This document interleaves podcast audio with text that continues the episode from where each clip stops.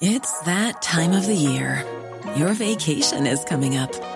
You can already hear the beach waves, feel the warm breeze, relax, and think about work. You really, really want it all to work out while you're away. Monday.com gives you and the team that peace of mind. When all work is on one platform and everyone's in sync, things just flow wherever you are. Tap the banner to go to Monday.com.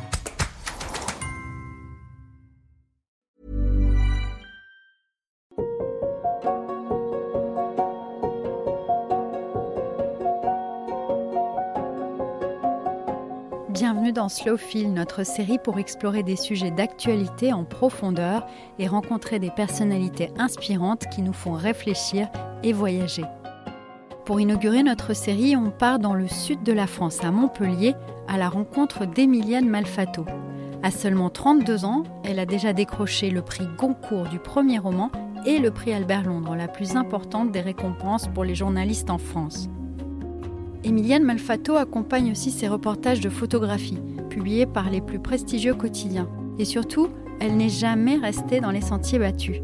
Née en France, elle a décidé sur un coup de tête de s'installer en Colombie à 18 ans, après un stage dans une ONG qui aidait les victimes du conflit armé.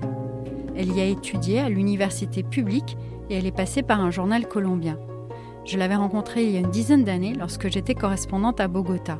Plus tard, elle a travaillé à l'AFP avant de décider de s'installer comme pigiste dans le nord de l'Irak, au Kurdistan. On dit d'elle que c'est une poète, vous allez aussi découvrir une véritable aventurière.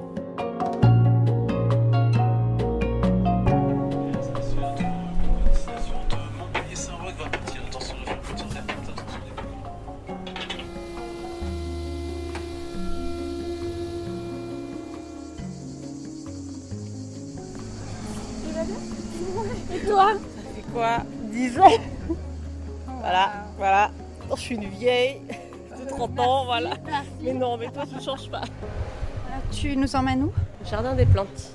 Alors, est-ce que c'est tes racines ici, déjà pour commencer?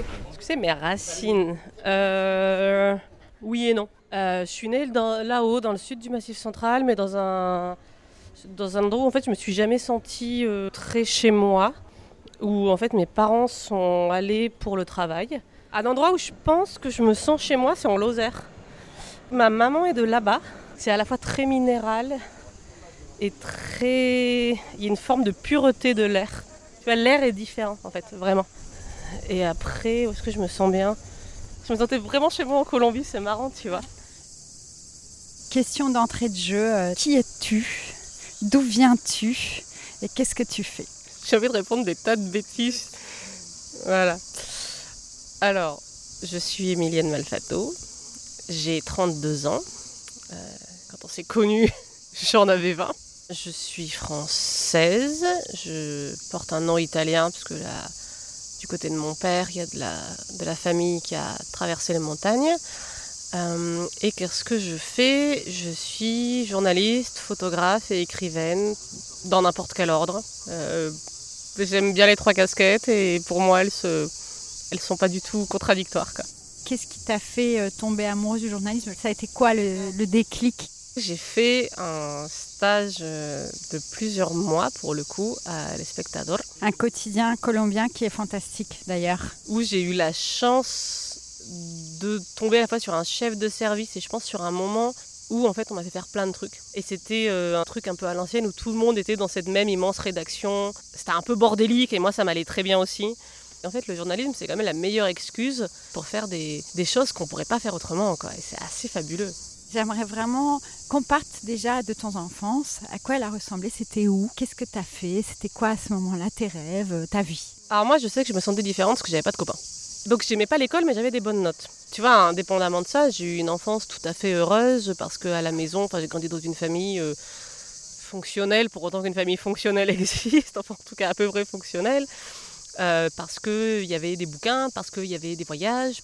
J'ai eu beaucoup de, de grandes ambitions de carrière. Je voulais être pirate pendant assez longtemps. J'aurais voulu être marin. Et après, il y a eu toute une gamme d'ambitions qui allait de palefrenière à danseuse étoile, quoi, pour te donner une idée de la gamme. Je voulais aller en Colombie, je voulais aller en Afghanistan. Euh, c'est assez chelou, j'aime bien les états faillis. Alors la Colombie, je pense que ça venait, si je cherche vraiment, puisque vraiment c'est un très vieux souvenir. Il y avait à l'époque un petit magazine qui s'appelait Image Doc. Et il y avait toujours une partie où c'était. euh, ça, la partie, ça te racontait l'histoire d'un enfant dans un autre pays du monde. Et un jour, il y avait eu un truc sur un, petit enfant. Si j'y repense maintenant avec le recul, c'était peut-être un Kogi, euh, donc une ethnie euh, du, du nord de la Colombie. Et, et je sais pas, ça m'avait vraiment marqué. Comme quoi, les enfants, en fait, tout, peut, tout peut déclencher un truc, quoi. La Colombie, c'est quand même un peu fondateur. Complètement fondateur. Donc après, tu as fait euh, Sciences Po. J'ai fait l'école de journalisme de Sciences Po à Paris. Et donc après, euh, voilà, tu, tu, tu commences à bosser à l'AFP. Tu es basé à Chypre. Donc moi j'arrive à Chypre le 5 ou 6 mai 2014 et il y avait quelques dépêches qui arrivaient du bureau de Bagdad où ils parlaient des insurgés. Et le 9 juin, la nouvelle est tombée que ces fameux insurgés sunnites, eh ben, ils arrivaient sur Mossoul et qu'en fait ils avaient pris Mossoul. C'était une ville qui était vraiment très importante, c'était la capitale économique et donc Mossoul tombe. Et, euh, c'était le début de l'État islamique, du califat. Je me souviens très bien la proclamation officielle du califat, c'était le 28 juin. Et puis, euh, moi, j'ai glissé à un moment au chef, euh, chef du, desk que euh, moi, ce qui m'intéressait, c'était le terrain.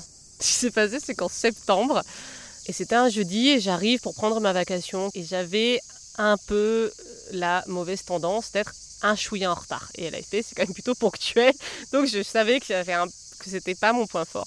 Et j'arrive et j'avais dû arriver ric-rac. Et donc ce chef, je m'étais à peine installée, puis il me dit viens, il faut que je te parle. Moi je me dis ça y est, je vais me faire, euh, je vais me faire enguirlander parce que j'arrive en retard. Je me dis ça y est, je vais prendre la réprimande du retard. Il fallait bien qu'elle arrive un jour ou l'autre. Et on sort de, il y a une espèce de petit balcon où ils allaient fumer et il me dit viens, euh, viens fumer avec moi. Et il a une cigarette. Et là, il me, il m'appelle, il prend une bouffée de cigarette et il me dit Est-ce que tu voudrais aller en Irak ce week-end? Moi, j'étais là, pardon. Mais vraiment, j'étais là, mais à quel moment est-ce qu'on est passé dans la quatrième dimension?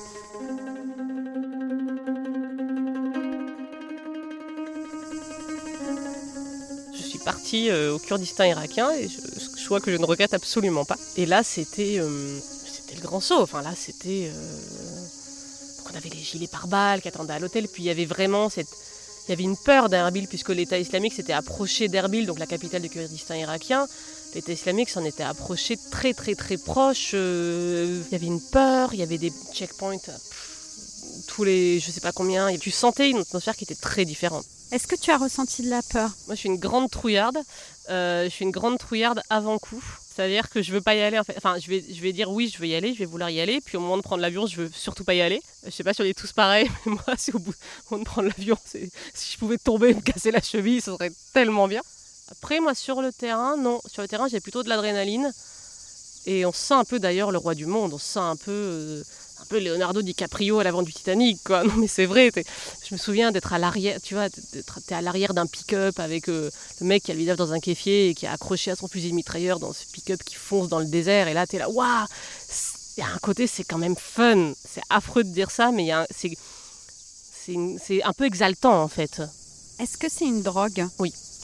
Enfin, pour moi, oui. Je pense qu'on est sûrement drogué à l'adrénaline et puis on est drogué à. Pour moi, on est drogué au fait que tout est plus intense. Évidemment, la mort est beaucoup plus proche. Enfin, on peut tous mourir. Là, on peut l'arbre peut nous tomber dessus et on peut mourir, mais c'est quand même plus facile. euh, Moi, dans toute cette période où j'ai vraiment été pigiste reporter de guerre, tu, sais, tu sors en reportage et tu sais très bien qu'il y a une vraie possibilité de ne pas revenir. Mais du coup, la vie est plus intense aussi. Tu vis plus fort. Tout et, après, quand tu sors de, de cette zone-là, tout est fade en fait.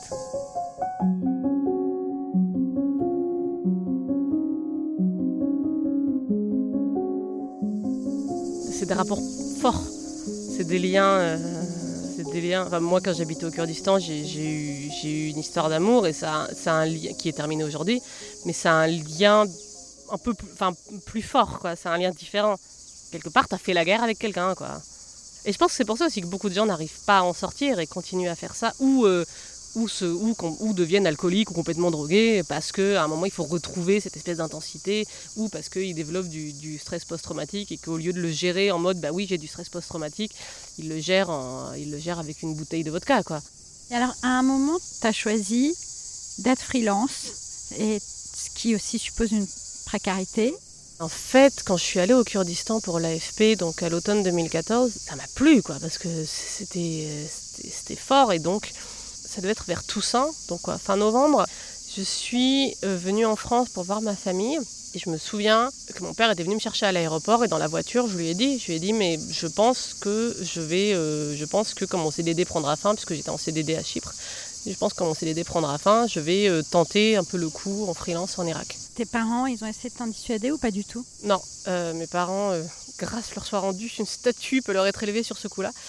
vraiment parce que parce que je pense pas qu'ils étaient euh, ravis au plus fond, tu vois, au plus profond de leur être. Mais euh, non, euh, le message c'était sois prudente, mais si c'est vraiment ce que tu veux faire, vas-y en étant le plus prudente possible, mais vas-y.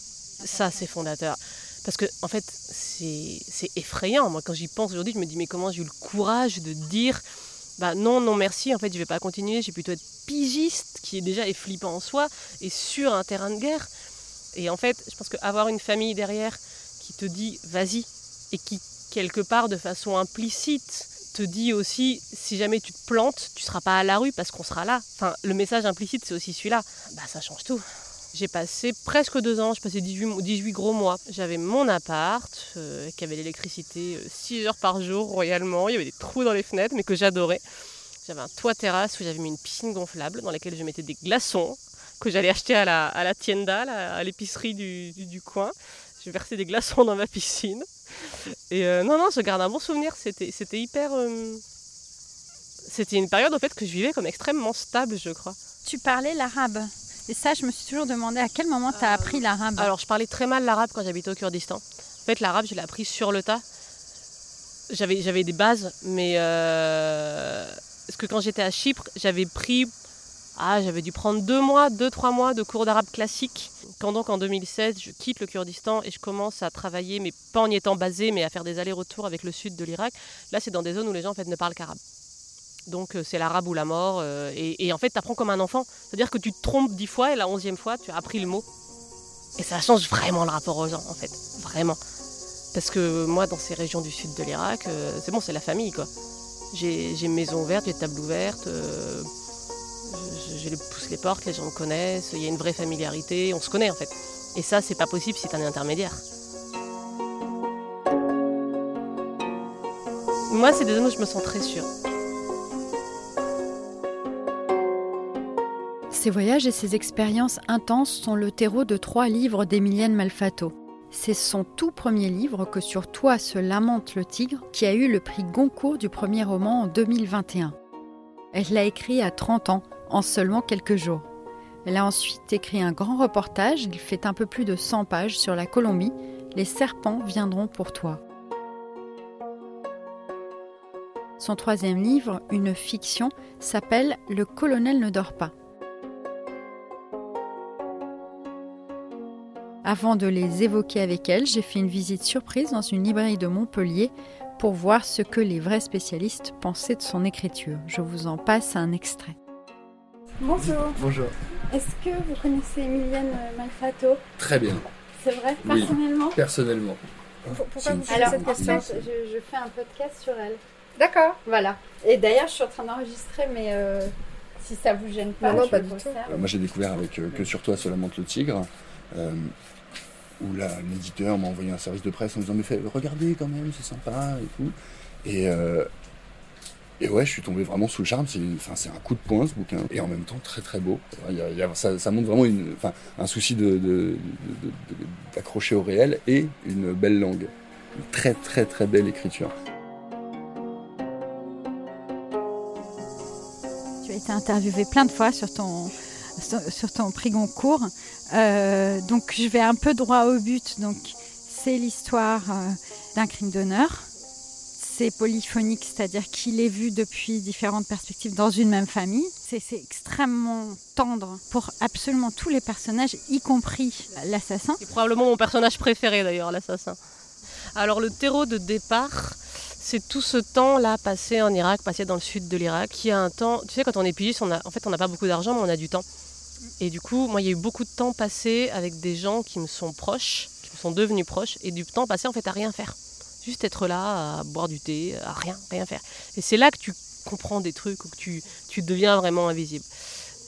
Et donc, un moment, enfin, dans ces, dans ces coins-là, j'ai un ami, euh, un ami proche, avec qui on parle de tout à peu près. C'est-à-dire qu'on peut avoir des conversations, y compris sur le sexe, sur la religion, tout ça. Euh, et on était dans sa voiture. Et je ne sais pas d'où a surgi en fait, la conversation, on était dans sa voiture. C'était la journée, il faisait jour, peut-être un début d'après-midi. Donc il y a 12 frères et sœurs dans la fratrie et euh, il a sa plus jeune sœur qui à l'époque n'était pas mariée, très jolie, très coquette, très tout ça. Et à un moment, je lui ai dit, mais qu'est-ce qui se passerait si elle se retrouvait enceinte alors qu'elle n'est pas mariée? Et il m'a répondu, euh, voilà, assez, de façon assez, tu vois, tahante et assez froidement. Il m'a répondu, euh, eh bien, l'un de- l'un d'entre nous sera obligé de la tuer, ou il faudrait que l'un d'entre nous la tue. Je sais plus quelle était la formule exacte, mais il a répondu ça. Et il m'a, tu vois, un mec qui répond ça. Moi, je suis dans la voiture et je suis genre, ah, bon, qu'est-ce qu'on fait maintenant, quoi? Comment tu réagis à ça? Je crois que je suis restée complètement couette, j'ai fait gloops. Et on en a, je crois, plus jamais reparlé. Euh, moi, ça m'a un peu glacé. J'étais un peu en mode mince, c'est mon, mon pote. Et en fait, euh, waouh, c'est mon pote. Mais là, il me dit ça. Puis cette espèce surtout de truc d'en bas. Ouais, bah, ça serait. Le message, c'était un peu, ça serait malheureux, ça serait terrible, mais ça serait comme ça. Euh, voilà. Et ça s'est transformé en, en livre. Et quelques semaines plus tard, ouais, T'as eu une nuit d'insomnie. Voilà, j'ai une nuit d'insomnie. Euh, et, euh, et, je me suis- et ça m'est ça m'est tombé dessus vraiment. Quoi, et je écrit sur un petit carnet euh, qu'il fallait que j'écrive cette histoire. Et c'était déjà, parce que dans la note du carnet, il y a déjà tout marqué. Et ensuite, le lendemain, je me suis levée. Et là, j'ai écrit de. Complètement obsessionnel comme écriture pendant quoi 3-4 jours. Et au bout de 3-4 jours, j'avais ce truc et je me suis dit, mais qu'est-ce qu'on en fait? J'avais jamais écrit de fiction, j'avais aucune intention d'écrire de la fiction, rien. Est-ce que tu t'attendais à ce qui s'est passé par la suite? Au concours, non, pas du tout. Non, non, pas du tout. C'est la fiction pour moi, c'est le truc le plus égoïste que je fais. Je pense parce que juste ça doit sortir. C'est probablement une manière de gérer une forme de stress post-traumatique, tu vois, de pas aller chez le psy. Et euh, et non, non, moi je, je, je- ça fait plaisir, tu vois. Après, t'as le bouquin, puis ce bouquin est super beau, t'es content, t'as l'objet. euh, moi, j'avais jamais pensé que qui que ce soit y aurait accès en fait. Euh, et tout d'un coup, avec le Goncourt, c'est devenu un truc que plus de gens lisaient. Et je me suis retrouvée face à une espèce de responsabilité qui était les gens me disaient euh, Ah, mais le message, en gros, c'était Ah là là, quand même, les méchants arabes, ils tuent leurs femmes, quoi. Et moi, je me retrouvais à faire le disque rayé en disant genre, non, non, non, non, non, non, le féminicide, il y en a partout. Euh, le crime d'honneur dans le code pénal italien, ça existait jusqu'en 1981. Tuer des femmes, c'est un truc qui se fait partout, de tout temps. Il se trouve que j'ai situé l'action en Irak parce que je connais l'Irak. Et, et ça, c'est un truc que les gens ont du mal à entendre. Ils sont tous victimes, quoi. Y compris celui qui doit exécuter parce que c'est sa responsabilité, parce que sa culture le lui impose, alors qu'il aime sa sœur. Parce qu'ils pensent qu'il est obligé. Et on fait tous des trucs en nous disant, bah, on est obligé, c'est la société qui veut ça. Mais je veux dire, on est obligé, ah ben tiens, il y a un migrant qui est en train de mourir dans la rue, bah non, on peut pas l'aider quand même, parce que, parce que la loi interdit, euh, machin, tout ça. On fait tous des, des, des immondes saloperies en pensant, en naturalisant en fait les choses, quoi. Donc, euh, et ça, c'est un truc auquel je m'attendais pas, de devoir soudain dire aux gens, attention, euh, c'est pas l'apanage euh, du monde arabe ou musulman, quoi. Ça a dû rajouter une pression, une charge mentale que tu n'avais peut-être pas envie. c'est très très très chouette d'avoir le concours du premier roman, je vais pas cracher dans la soupe. C'est un grand honneur et c'est très chouette. Et en même temps, c'est très bizarre en fait. Déjà, ce que Goncourt, c'est un espèce d'énorme mot. Qui s'imagine avoir Goncourt à côté de son nom Enfin, moi, je me l'imaginais vraiment pas. Moi, je me souviens quand j'ai eu le Goncourt et tout d'un coup, il y a des tas de gens qui ont commencé à dire que c'était un livre merveilleux et que j'étais merveilleuse. Moi, j'étais là. Non, le bouquin, soit il est bien dès le départ euh, et il l'était avant le prix, soit c'était une daube et ça, en reste une après le prix. Enfin, je veux dire, c'est pas parce que tu as un bandeau rouge. Encore une fois, je suis ravie de l'avoir eu, mais si tu veux, je le prends pour ce que c'est, c'est-à-dire un prix littéraire. Voilà, ça modifie pas ni qui je suis, ni ce qu'est le bouquin, ni quoi que ce soit. C'est, ça change tout, mais ça change rien en fait. Et alors, pour revenir aux deux autres, en fait, donc euh, la Colombie, tu écris à, la, à cette femme, tu lui dis tu, et tu lui racontes comment tu as été euh, essayer de, d'établir la vérité sur sa mort. C'était une, euh, ce qu'on appelle une leader sociale. Euh, Elle avait en tout cas milité dans des trucs de restitution, de certaines de restitution de terres, de droits pour les personnes déplacées du conflit armé. Enfin voilà, c'était pas une, c'était pas la militante la plus euh, dure ni la plus célèbre de la Colombie, mais elle militait à son échelle. Et elle a été assassinée le 5 janvier, si je me rappelle bien, 2019. Ça me rendait folle de voir que tout le monde avait avalé la, grosse façade des accords de paix de 2016. Attention, t'es une guêpe. Et disait oui, maintenant tout va bien en Colombie, il ne se passe rien, et de voir les niveaux de violence qui était hyper haut et de dire les gens ils sont là en mode non c'est vraiment c'est génial tout va bien et de dire mais non pas du tout en fait du coup voilà du coup ça ça ça ça venait de là c'était vraiment le fait de dire non on va raconter on va prendre un cas emblématique pour parler de ça Nous avons bien sûr aussi parlé de son troisième livre qui sort cet été, Le colonel ne dort pas. Comme pour son premier roman, la muse de l'inspiration lui a rendu visite soudainement. Il a été écrit en quelques jours seulement. Il n'y a rien eu, il n'y a quasiment pas eu une ligne de fiction pendant deux ans. Et, euh, après, c'était en janvier 2021, d'un dimanche à un dimanche. D'un dimanche soir, ça a commencé un dimanche soir.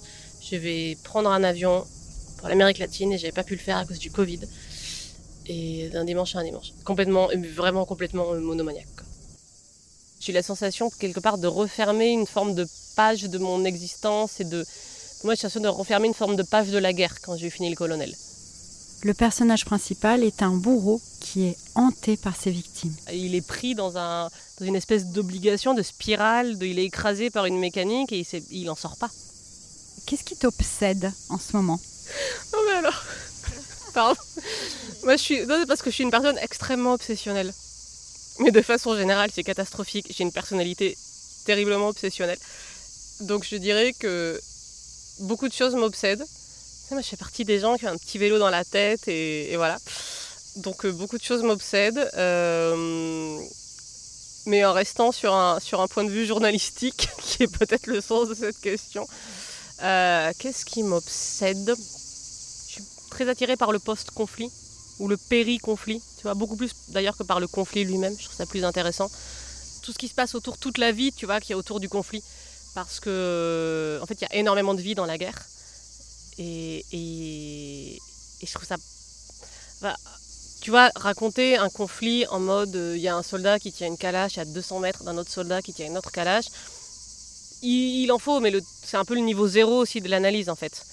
Et euh, enfin cela étant dit avec énormément de respect pour euh, les gens qui font ça. Mais moi je me suis rendu compte quand à l'époque où j'étais bah, reporter de guerre quoi dans le nord de l'Irak que en fait, ce qui m'intéressait, c'est de raconter tout ce qu'il y avait autour. Et il y a toujours plein de choses autour.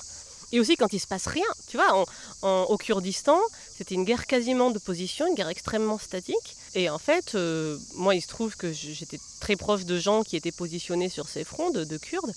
Et on y allait, on buvait du thé, on jouait au backgammon. Et ok, de temps en temps, ils balançaient un ou deux missiles, mais on était quand même sur un truc. Donc c'était un front, donc ça pouvait, effectivement, à tout moment, ils pouvaient balancer un missile et tout ça. Mais moi, je me souviens m'être baigné quand même dans le barrage de Mossoul, dans le lac de Mossoul. Euh, sur le front, un jour il faisait trop chaud, on allait se baigner tout habillé, on est revenu, euh, on est revenu sur le poste avancé qui était fortifié, mais entre temps on était allé se baigner. Tout à l'heure, quand tu t'es défini, tu as mis vraiment euh, sur le même plan l'écriture de fiction, le journalisme, le reportage et la photographie. On sent une vraie tendresse pour tous tes personnages à chaque fois. et en même temps, les lumières sont très belles.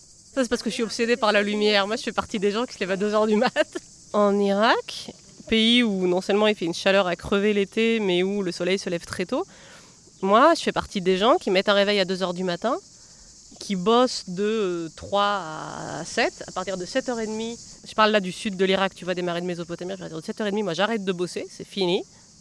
Et ensuite, je recommence à bosser à 4-5 h du soir moi, je fais partie des gens pénibles. Donc quand je, travaille toute seule, c'est très facile puisque je, n'embête que moi. Mais ça m'est eu arrivé, ma première commande en photo pour le Washington Post, c'était à Nadjaf. C'était merveilleux parce que Nadjaf, c'est le paradis des yeux, tu vois, c'est sublime. Et sauf que moi, j'étais en mode, bon, ben moi, les enfants, en fait, à 4 h du mat, je suis debout et puis il faudrait qu'on y aille. Et quand il y a des gens autour de toi qui font pas de la photo, qui sont pas obsédés comme toi par la lumière, ils sont là, mais celle-là, euh, elle nous embête, euh, pourquoi on est obligé de se lever à 4 heures? Après, moi, ça me fait plaisir, tu vois, il y, a une joie d'avoir la belle lumière. Donc, en fait, oui, quand le réveil sonne, euh, c'est l'horreur, mais après, je suis tellement contente que, que je le sens comme un truc, ouais, c'est chouette, quoi. Est-ce qu'il y a une part de sacrifice ou pas du tout? Oui, de dire où on t'appelle pour un truc, non, je lâche tout, j'y vais. S'il faut se faire 30 heures d'avion avec une escale de 12 heures dans un aéroport pourri, et ben tu le fais, tu dors par terre. Et puis, il faut être un peu fou. Enfin, moi, je pense que c'est ça. Moi, j'ai fait des trucs un peu fous. Maintenant que je suis une vieille de 30 ans, j'en suis au stade où je dis qu'il y a des choses que je veux plus faire. Bosser pour un média hyper prestigieux, c'est vraiment génial et c'est vraiment le Graal. Oui, c'est vraiment le Graal, mais en fait, euh, c'est juste un espèce d'ego trip et c'est pas ça qui te rend heureux tous les matins. Il fait bon dans votre voiture. Ah oui. Hein. Donc euh, c'est un peu une interview en mouvement, c'est génial parce qu'elle est faite en plein été et qu'il n'y a plus de place dans les trains et que donc je suis obligée de partir plus vite que je ne le souhaite. Mais euh, là, tes rêves, c'est quoi euh euh, Là, j'ai envie d'être un peu plus stable parce qu'il y a eu euh, plusieurs années très instables. Donc là, je pense que j'ai envie de. Ouais, d'être stable et de. Le bouquin Tu vas en Colombie m'a fait prendre conscience en fait de, de à quel point c'est génial de faire du journalisme et et tu vois, de faire vraiment des reportages comme ça au long cours sur un sujet qui t'obsède et tout. Et ça, du coup, ça, je me suis dit, mais en fait, euh, je veux vraiment ça, continuer à faire ça. Et c'est la minute pigiste, mais en fait, sauf que quand on est pigiste, euh, je l'ai un peu mal vécu dernièrement parce que, euh, parce que ça s'est produit une fois de plus, c'est-à-dire des médias qui sont juste pas corrects. Et je pensais, je pense, de façon très naïvement et peut-être très égotique, que mais quand tu avais euh, Albert Londres sur ton front, les médias avaient plus de décence. Euh, et en fait, pas forcément. Je sais pas. Je... C'est un peu une période où je où il y a beaucoup de questions et où j'ai pas forcément encore les réponses. Donc euh, en fait, on attendra ton prochain épisode d'écriture automatique pour avoir ton prochain roman, mais t'as pas l'intention de t'arrêter par contre, je pense pas. Si ça continue de venir, ouais, si ça continue de venir, je sais pas, on va voir. On va voir. Merci beaucoup, Emilienne. C'est la fin de ce premier Slow Feel qui revisite l'actualité avec plus de lenteur. Je suis Michaela Cancela Kiffer. Vous retrouvez samedi prochain Antoine Boyer pour la suite de cette série spéciale. Si vous avez aimé, abonnez-vous sur Spotify, Apple ou toute autre plateforme de votre choix. C'est très important pour nous. Vous pouvez aussi nous écrire, nous envoyer des messages audio par WhatsApp. Le téléphone est dans la description. Bon week-end et à très vite.